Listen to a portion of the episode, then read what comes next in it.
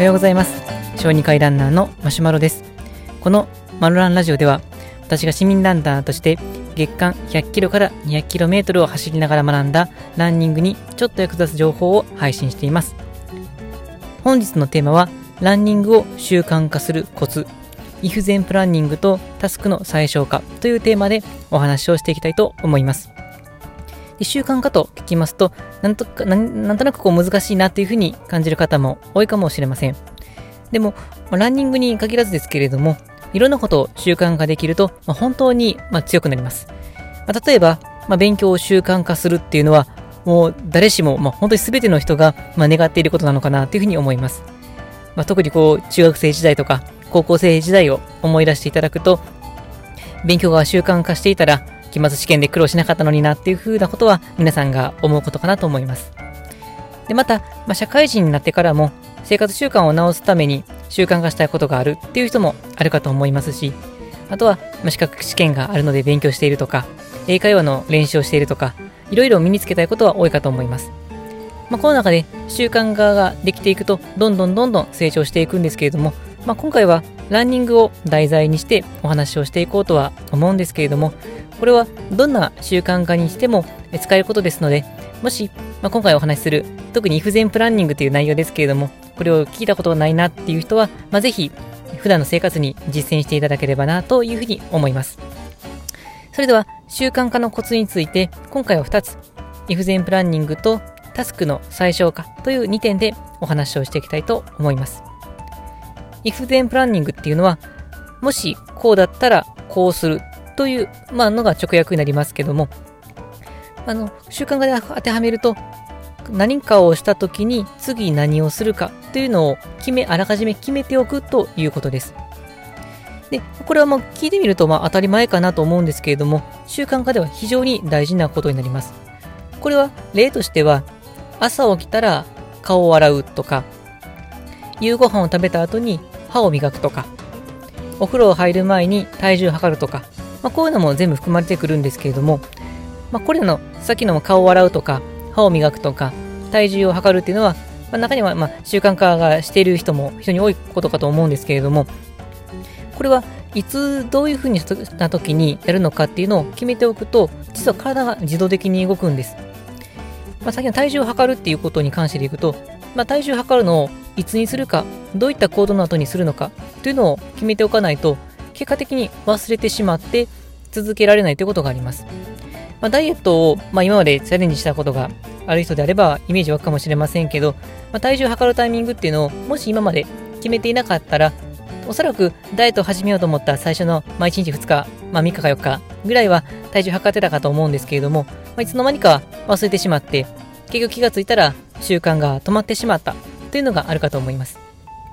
でも、まあ、例えばですけど、お風呂を入る前、まあ、もちろんお風呂入った後でもいいんですけど、お風呂を入る前に体重を測るっていうふうに決めておくと、まあ、そういうふうに決めておくと、まあ、何も考える必要がなくなって、お風呂入る前に体重を測るっていうことがだんだんだん習慣化していきます。こういうふうに何かをするときには何か、何、これをしたらこれをするっていうふうに決めておくっていうのは非常に脳に対しての負荷が少ないので習慣がしやすくなるんです。じゃあ、ランニングだとどういうふうにするかというと、僕の場合でしたら、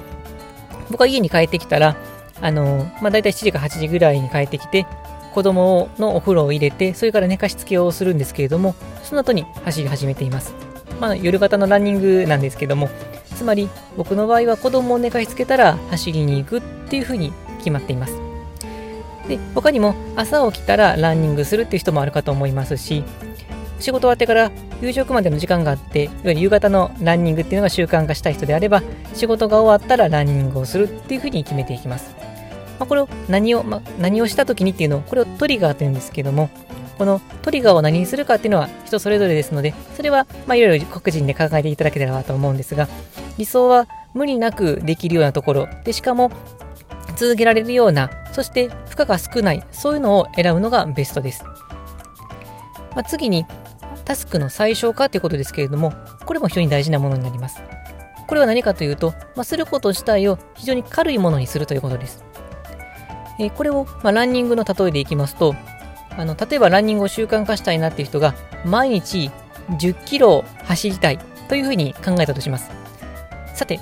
これ聞いてる皆さんで毎日10キロ走る。これすぐに実行できて習慣化できそうでしょうか、まあ、これはランナーのレベルによると思うんですけれども、例えばですけど、走り始めて間が,、ま、間がない、初心者の方であれば、毎日10キロってなんだそれっていうふうに思うかと思いますし、仮にやろうとしても、おそらく最初の1日2日ぐらいで挫折するんじゃないかなと思います。それは初心者の方からすると、まず毎日走るっていうことが一つのハードルでありますし、1回10キロっていうのが大きなハードルだからです。でそうすると、その大きなハードルを目の前にすると、あ、ちょっとこれ超えられなさそうだなということが思ってしまって、さっきみたいに if 前プランニングでこれをした時にこれをする。さっきの僕の例えでいくと、子供を寝かしつけたら走りに行くっていうふうに決めたとしても、そもそも実行する内容が大きいので、子供を寝かしつけた後に走りに行こうとしても、えー、10キロか、ちょっと辛いな、いいか今日はと思うと、結局それが続かない原因になってしまいます。そうするとどうするかというと、実行しようと決めたら簡単に実行できる、そういうものに切り替えていくのが大事です。例えばですけど、ランニングで行くと、さっきの例をそのまま使うと、子供を寝かしつけた後に走りに行く。走るのは1キロだけでいいっていうふうに決めます。で、そうすると、まあ1キロだったら走れるかなっていうふうに思うかと思いますので、それで続けていくと習慣ができます。で、究極はですけども、もう、走るまで行かなくてもいいから、ランニングウェアに着替える。これだけでも大丈夫です。